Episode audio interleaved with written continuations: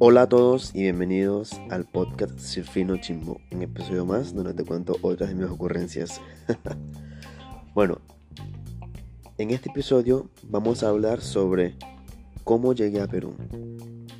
Mi viaje de cuando empezó mi, mi migración, bueno, en realidad la de todo el éxodo venezolano que está regado por todo el mundo.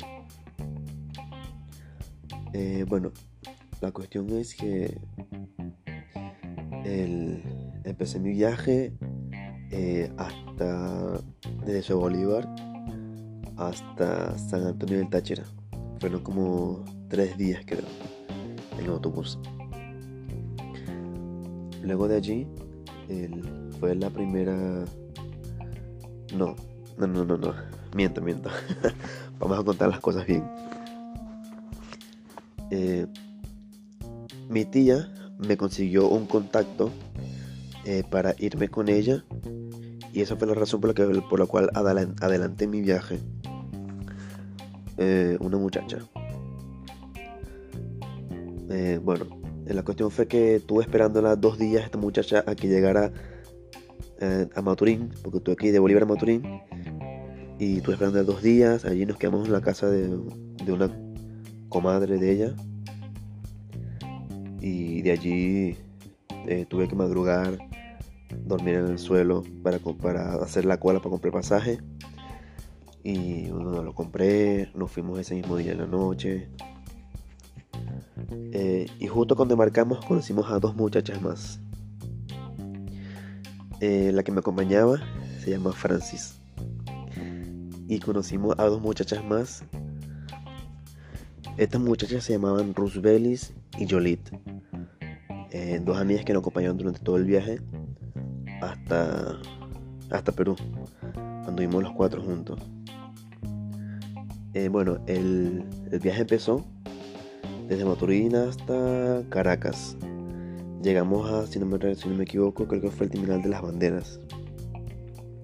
Allí estuvimos esperando, luego no, había pasaje, y estamos, esperando pues que, que y, porque íbamos a dormir ese día ahí mismo en el terminal para el día siguiente. A hacer la cual y compré pasaje. Y estábamos este, sentados en la mesa, eh, las dos muchachas, Jolit y Rubelis, y yo en una mesa. Y luego llega Francis, muchachos, muchachos, vámonos. Porque conseguí el pasaje más barato. En creo que era 7000, algo así y con el realidad estaba 2000. Este, estoy hablando de la moneda de antes de Venezuela. Eh, ahorita cambió mucho. En bolívares, claro. Eh, bueno, y la mesa de atrás salta una mujer, ¿cómo así? ¿Qué es eso? Y este dijo, no, no, no, eso, eso, eso no puede ser así. Y, y la señora fue, nos ayudó y nos, consiguió el pasaje mucho más, mucho más barato, pues, a 2000. Y entonces cuando estamos en el autobús no nos querían subir porque como la chamera era una inspectora del terminal. Y ella dijo, este, no nos querían subir porque los choferes estaban haciendo su negocio pues.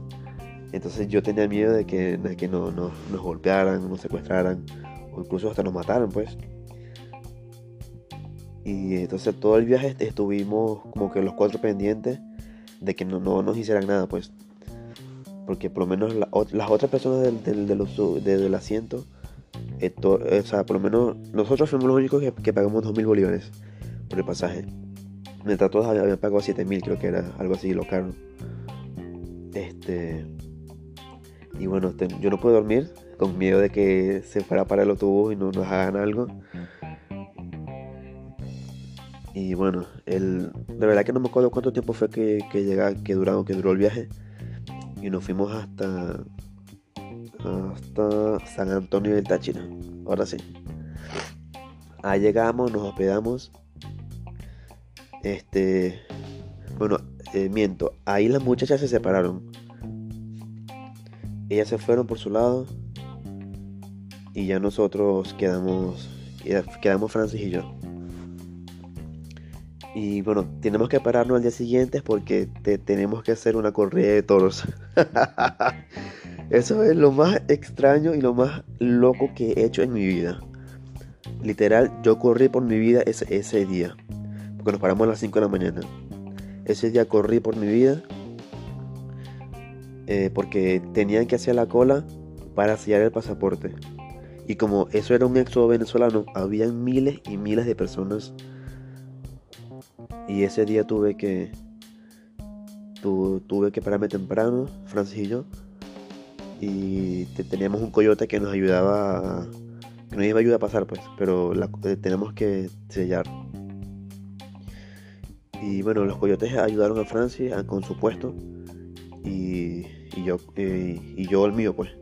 O sea, por ese día corrimos, o sea, por lo menos a las 5 de la mañana los militares abrían la frontera de, Colombia y Venezuela, el pase, y nosotros tenemos que correr, hacer la cola hacia el puesto de donde firman la ventanilla de donde, donde sellan y firman los pasaportes. Y en la cola eran como de, no sé, 10.000 personas, un ejemplo, algo así. Horrible, inmensa de larga la cola. Bueno, el hecho fue que pasé ahí casi el día completo. Firmamos, sellamos y ya pues fuimos a descansar. Y de allí, eh, al otro día cruzamos a pie la frontera, el puente. Creo que se llama el puente Simón Bolívar, creo. Que conecta Venezuela con, con Cúcuta, Colombia. Creo que es Cúcuta. Bueno, allí otra travesía porque tenemos que comprar, tenemos que cambiar eh, a pesos colombianos. Eh, debo confesar que cuando crucé a Colombia me sentía como un niño eh, yo para esa tenía, creo que 20, 25 años. 26, 27, sí, correcto, 25 años. Y yo en, jamás en mi vida había visto unos anaqueles de mercado tan llenos de comida. Jamás. Y yo dije, wow, me sentí sorprendido, pero en realidad.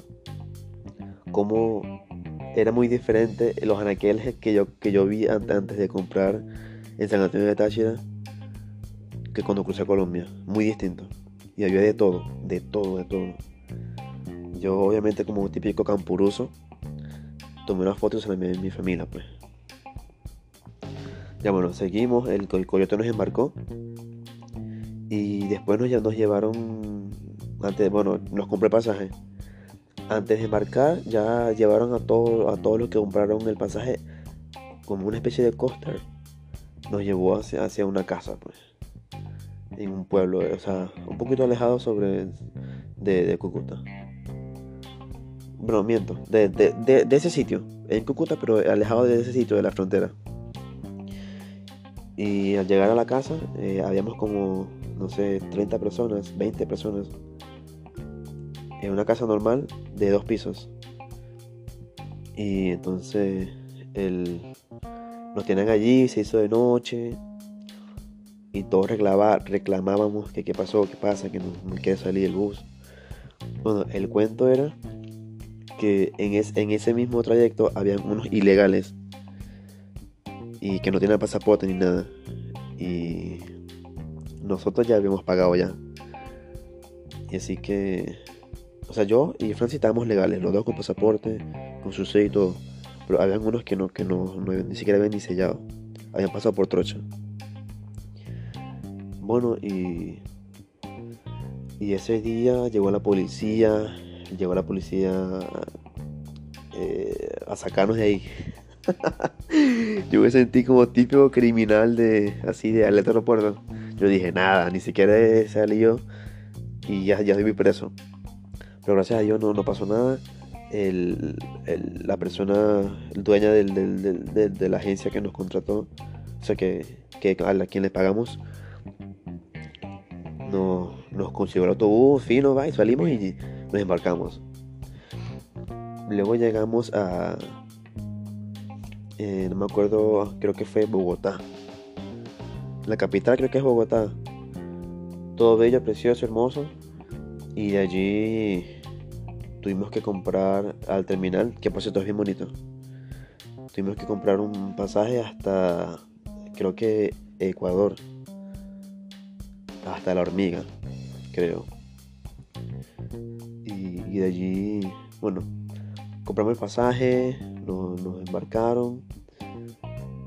Y ya comenzó nuestro trayecto, todo fino, gracias a Dios. Hasta que lo tuvo se metió por una trocha. Y a mí me despertó que yo parecía una licuadora. Bueno, en realidad todos. Pero lo tuvo parece que lo estaban persiguiendo. Pero gracias a Dios todo, todo bien. Llegamos al terminal de la hormiga. Y como era muy de, o sea, como era muy de noche, no, no, podemos quedarnos allí porque en, ese sitio robaban mucho. Era, era muy frecuente que robaban a, los, turistas, pues, a los, extranjeros que, los venezolanos que estaban viajando. Eh, que casi como que todos los días robaban. Entonces, gracias a Dios, el autobús montó a una pareja. Eh, que de, verdad que Dios los bendiga. Me acuerdo que un muchacho se llama Albeiro. Un sambo, no sé, un metro ochenta. Iba con, con, su, con, su, con su esposa. Y, y nosotros, nosotros en el trayecto estamos hablando y todo. No, que vamos a llegar, que tenemos tanto y esto y lo otro ya en el grupo nos habíamos hecho más grande, pues. En el trayecto habíamos, conocido más gente. Conocí a un muchacho también que se llamaba José Brito. Tiene el mismo apellido. Este, y los dos quedamos locos cuando, cuando dijimos el apellido. Sacamos la cédula y tenemos el mismo apellido paterno, pues. Por eso lo así. Y pasábamos como primos en todo el trayecto. Eh, bueno, este, la, lo, más extraño fue que esa persona nos dieron posada en su casa. Eh, la casa era hecha, eh, fuimos a su casa y la casa, bueno, éramos un grupo grande y muchos decidieron no ir porque dijeron, no, eso es, eso es ir directo a la boca del lobo, a la guillotina. Y como yo andaba con Francia, Francia aceptó y yo estaba un poco escéptico en realidad. Pero entonces, cada vez que el, carro se, adentraba más hacia, la, hacia adentro de la ciudad, yo sentía más miedo, como que ese día iba, iba, a morir. Y bueno, llegamos a la casa. Éramos Marvin, Agnes, eh, Najit, que era una doctora, Francis, eh, José Plazola, José Brito y yo. Éramos, eh, si no si conté mal, creo que eran 5, 6, 7, 8 personas que Creo que me estoy equivocando. Bueno, este. La cuestión fue que llegamos a su casa, era una casa era totalmente hecha de madera, todo de madera, pero de árboles que él, como si fuera un leñador, así mismo. Disculpe. Bueno, y y ese día nos ofrecieron, primero nos dieron un vaso de café. De verdad que yo, escéptico totalmente, ni siquiera probé el café. Lo agarré, ah, sí, señora, así como las novelas, las películas. Agarré pa y lo eché, a una mata. de verdad que me arrepiento de hecho eso. Bueno, la, la, cuestión fue que nos dieron una comida, nos hicieron una comida, wow, que yo, yo, yo, yo lloré de verdad que yo, yo lloré porque nos recibieron como si fuésemos parte de su familia. Eh, una comida que hasta sobró y todo. Yo de verdad que me sentí mal por lo que había hecho antes, pero gracias a Dios nadie vio, pues eso fue algo escéptico. El otro día nos levantamos, el muchacho nos llevó al aeropuerto, perdón, al, al, al terminal de la hormiga y de allí este incluso hasta nos dio plata para, para porque faltaba comprar un, pasaje o era muy muy muy caro o algo así y el muchacho nos completó plata a todos o sea de verdad que Dios lo bendiga fueron fueron unos ángeles en la tierra para nosotros para todos en realidad y, y nos embarcamos ya desde la hormiga hasta Ecuador. ahí llegamos al terminal de, no me acuerdo, no me acuerdo cómo se llama. La ciudad era la ciudad principal, Quito. Terminal de Quito, me acuerdo, que es muy grande, que era el terminal terrestre con el aeropuerto pegado, los dos. Eh, de verdad que yo nunca había visto eso en mi vida. Llámenme campuruso, pero nunca había viajado. Nunca había salido de Venezuela. Bueno, salimos de allí directo hacia mm, hacia Tumbes. Me acuerdo. Este eh, no. Duramos como para llegar a Perú duramos eh, creo que tres días varados en, una frontera. No me acuerdo cuál era. El nombre se me fue. Disculpen. Pero duramos tres días varados eh, porque tenemos que sellar, eh, sellar el pasaporte. Creo que era de Colombia hacia, hacia Ecuador. Que ese duramos tres, días varados. Pero o sea, Dios ya la organización UNICEF nos dio comida y todas esas cosas. Y gracias a Dios que de verdad que ahora cuando piden apoyo para esas cosas, yo, yo doy. Aunque sea un poquito, pero doy porque vale la pena lo que ellos hicieron. Y bueno, la cuestión fue que llegamos aquí a, Perú. Y yo de verdad que me quedé sin, dinero. Francis siguió para acá, para, para Lima. Eh, sí, muchachos, estoy en Lima. Francis siguió hacia Lima y yo me quedé en Tumbes varado como dos tres días. Este, como pudimos, trabajamos, hicimos así un trabajo express por la calle y cosas así y conseguimos, yo, yo conseguí, traté de conseguir 10 dólares para comprar un pasaje que, que eh, costaba 40 soles, me acuerdo, desde Tumbes hasta Lima. De allí, eh, bueno, eh, lo conseguimos. Eh, dormimos allí como tres días, algo así. Sí, creo que tres días en el suelo. Al final, bueno, al final de, allí en Lima ya todos se dispersaron. Yo llegué a Lima, contacté a Francis. Ella me fue a buscar al terminal de Plaza Norte. Íbamos a llegar a 28 de julio, pero no, llegamos a Plaza Norte. Y de ahí me fue a buscar. Y cuando llegamos a, llegué a San Martín. Eh, cuando, cuando llegué a San Martín, que llegué a la habitación, este, me, me, sintió como. Me dio como una bradicardia, creo que le dicen. Y el corazón se me, se me puso frío, lento. El cuerpo se me puso frío todo. Y se, me como que se me fue el aire porque cuando yo, yo llegué a la habitación y abrí la puerta y había estaba la habitación vacía yo tranqué la, puerta y me puse a llorar. De sentimiento porque Dios mío qué estoy haciendo aquí qué he hecho pero bueno pasó el día me desperté, me desperté al día siguiente eh, desayuné eh, Francis me dio un pequeño recorrido con una persona que ella nos está esperando aquí.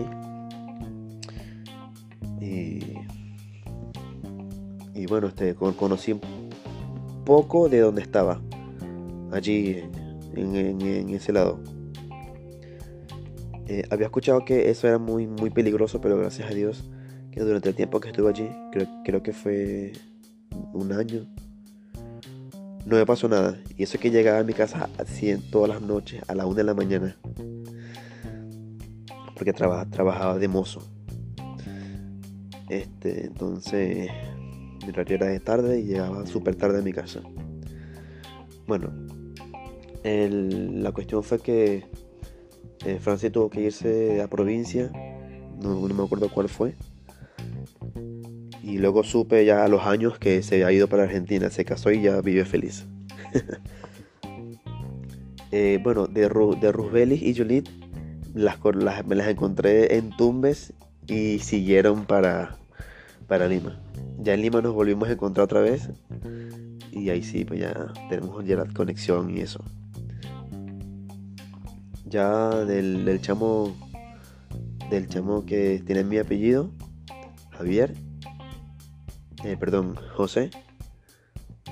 Este, él, quedó en Talara y de ahí no supe más de él. Y bueno, yo aquí en Lima. Eh, llegué a Lima y poco a poco, gracias a Google Maps, de verdad que en Venezuela no sirve para nada, pero aquí sí me, me ayuda bastante. Lo he usado, lo uso casi todos los días para encontrar alguna ubicación, algún restaurante, supermercado, cualquier cosa yo automáticamente iba a Google Maps. Incluso hasta me volví, este, eh, ¿cómo, le llaman? Al, este, guía, guía, un local guide, se le dicen, un guía local porque yo de, de, todas cosas que veía, típico campuroso, lo siento, disculpen, él le tomaba fotos y las subía a las redes, pues, por, medio de Google. Las subía y, y creo que durante todo ese trayecto posteaba, hacía reviews, subía fotos y eh, creo que me volví local guy nivel 6, creo. Ya, ni lo veo. Ya, ya empecé a trabajar y bueno, este, he durado ya en el mismo trabajo dos años. Y luego conseguí trabajo de mozo. Tenía dos trabajos. Y bueno, trabajando todos los días para salir adelante. Eh, bueno, muchachos, esa es mi historia que le acabo de contar. Pero mucha, eh, bueno, eh, conocí un muchacho que se vino caminando y me enseñó sus zapatos y no tenía suela. O sea, el zapato prácticamente le cubría el pie por arriba, pero por debajo estaba sin suela. Yo era que no, no lo no creía hasta que lo vi. Y, y no, pues de verdad que viví muchas experiencias. Muchas las vivieron peor porque hasta los estafaban y los robaban. A mí también me estafaron. El coyote me estafó. Porque no, no, no, no, nos vendió el paquete que, que se suponía que nos, iban, a dar, comida y iba a ser directo desde Ecuador hasta Tumbes. Y, y, no fue así. Desde Colombia hasta Tumbes, perdón. Y no fue así. Y bueno, este esa es mi historia, eso es lo que le puedo contar en base a mi experiencia sobre migrar por tierra. De verdad que no lo volvería a hacer, ni, ni loco, ni tampoco recomendaría a una persona que tuviese los medios. Si, si fuese en avión, perfecto. Que le recomendaría que lo hiciera por avión, pero por tierra se, pasa mucho, mucho trabajo. Y si, y si van a emigrar con niños, no lo hagan por tierra por el, por el bien de, su familia, de, sus niños, porque se pasa mucho frío, se pasa mucha hambre y se pasan muchas, muchas cosas malas, pues. Lo pueden robar, los, pueden secuestrar. Y bueno, gracias a Dios, Dios me acompañó en todo el viaje y no me pasó nada malo. Pero sí escuché bastantes historias de gente que aparecía muerta en los caminos, Incluso en Rumichaca, que es la frontera de Colombia, también mucha gente muerta por el frío, de hipotermia. En ese tiempo había frío. Y, y nada, pues muchachos, lo que les puedo aconsejar es eso. Bueno, esa es mi historia sobre cómo llegué a Perú. Eh, la verdad que estando aquí en Lima, eh, la amo. Lima se ha convertido en mi segunda casa. Amo Perú, amo su gente, amo su comida, eh, son mujeres, son hermosas. Eh, la verdad que la gastronomía peruana es una que me ha encantado. Tenía muchas ganas de probar el ceviche. Llegando aquí fue lo primero que hice y de verdad que es uno de sus mejores platos.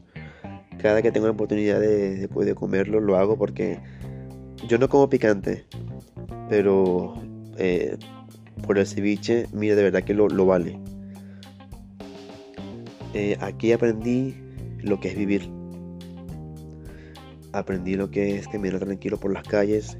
Claro que sí hay, su, delincuencia, pero no, no con Venezuela, que te pueden matar por robarte. Y, y, si, y, si no tienes, bueno, te matan por no tener nada, en realidad. Eh, bueno, estando aquí en Perú, de verdad que gracias a Dios he, he, podido apoyar a mi familia, amigos. Y en realidad yo iba a llegar a Arequipa, porque tenía un primo allá. Pero no, decidí quedarme aquí por cuestiones de papeles, es mucho más fácil hacer las diligencias. Y bueno, yo me adapté aquí a Lima, ya soy un limeño más. Somos libres, seamos, lo siempre, seamos, lo siempre. Su digno de Perú tan hermoso. Eh, la verdad que eh, estoy sacando ya mis papeles. Ya tuve el carnet de PTP, es, el carnet temporal de permanencia. Eh, permiso temporal de permanencia. Y ahora estoy haciendo las diligencias para sacar el carnet de extranjería, que vendría siendo con mi cédula acá en Perú pero desde extranjero, pues con eso sí ya tengo muchos más beneficios para conseguir contratos de trabajo ya fijos, de más tiempo, eh, poder tener tarjetas de créditos y muchas cosas. O sea, mira, ser extranjero es muy difícil. La verdad que este, eh, sí he sido víctima de discriminación, eh, de racismo, pero nada que pueda llegarse a solucionar hablando. Eh, yo estaba cenando con un amigo peruano que, tuve los primeros que llegué aquí. Y se le acercó otra amiga y le dijo, este, sí, porque están hablando ahí de los problemas venezolanos. Quizá ella no sabía que yo era venezolano, no sé. Dijo, sí, porque este, disculpe la palabra, estos malditos venezolanos me tienen harta ya.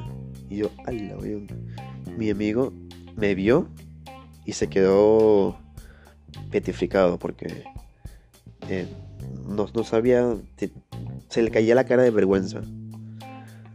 Y a mí se me quitó el hambre. De verdad que esa fue una experiencia muy, muy ágrida que tuve en, ese momento. Eh, también cuando estaba buscando trabajo, también fueron experiencias muy ágridas, me discriminaban por el simple hecho de ser venezolano. Y más que no tenía papeles, bueno, era, fue feo. Pero nada que, no se pueda arreglar, siempre siendo educado, siempre, siempre sé educado. Siempre, siempre da los buenos días, buenas tardes, gracias. Siempre, siempre, siempre. De verdad que eso me ha ayudado a mí a ser muy buena persona. Y yo por todo doy las gracias. Y donde estoy, buenos días, buenas tardes, buenas noches. Eh, porque yo he hablado con muchos peruanos mayores y dicen que la educación que tiene la educación que tiene el venezolano no la tiene el peruano y eso eso es lo que le gusta a muchas personas de aquí también que el, venezolano eh, consigue trabajo más rápido bueno eh, también porque si es venezolano si es, si es luchador si es para adelante y si le echa bola a lo que tiene que hacer. Y este y siempre siempre eh, siempre ha sido como que tiene esa chispita ese carisma de, conectar con, el cliente con la persona. Y por eso es que muchos empleadores prefieren eh, contratar venezolanos por, por por su carisma pues porque le saben llegar al cliente entonces esa es una de las razones por la que muchos peruanos jóvenes eh, no digo que todos tampoco hay que generalizar pero sí, pues, eh, eh, muchos peruanos jóvenes le tenían como que cólera a, los venezolanos. Y yo siempre antes de, antes de, cuando conocía a una persona, decía, este, yo soy venezolano, no hay ningún problema. Y decía, no, no, tranquilo, no hay ningún problema. Y siempre me, me invitaban a sus reuniones. En el trabajo donde estuve, en mi primer trabajo conocí a un muchacho que se llama Joel, mi mejor amigo peruano. Y andaba para arriba abajo con él. Este, me enseñó muchas cosas, y yo, yo le enseñé muchas cosas y de verdad que es un gran amigo y le tengo mucha aprecio. Igual que todos los compañeros que conocí trabajando y estando aquí a lo largo de, estos dos años, de verdad que me han servido, me han servido hacer crecer como persona. Bueno muchachos, los quiero mucho, cuídense y siempre sean educados. Viva Perú, el Perú primero.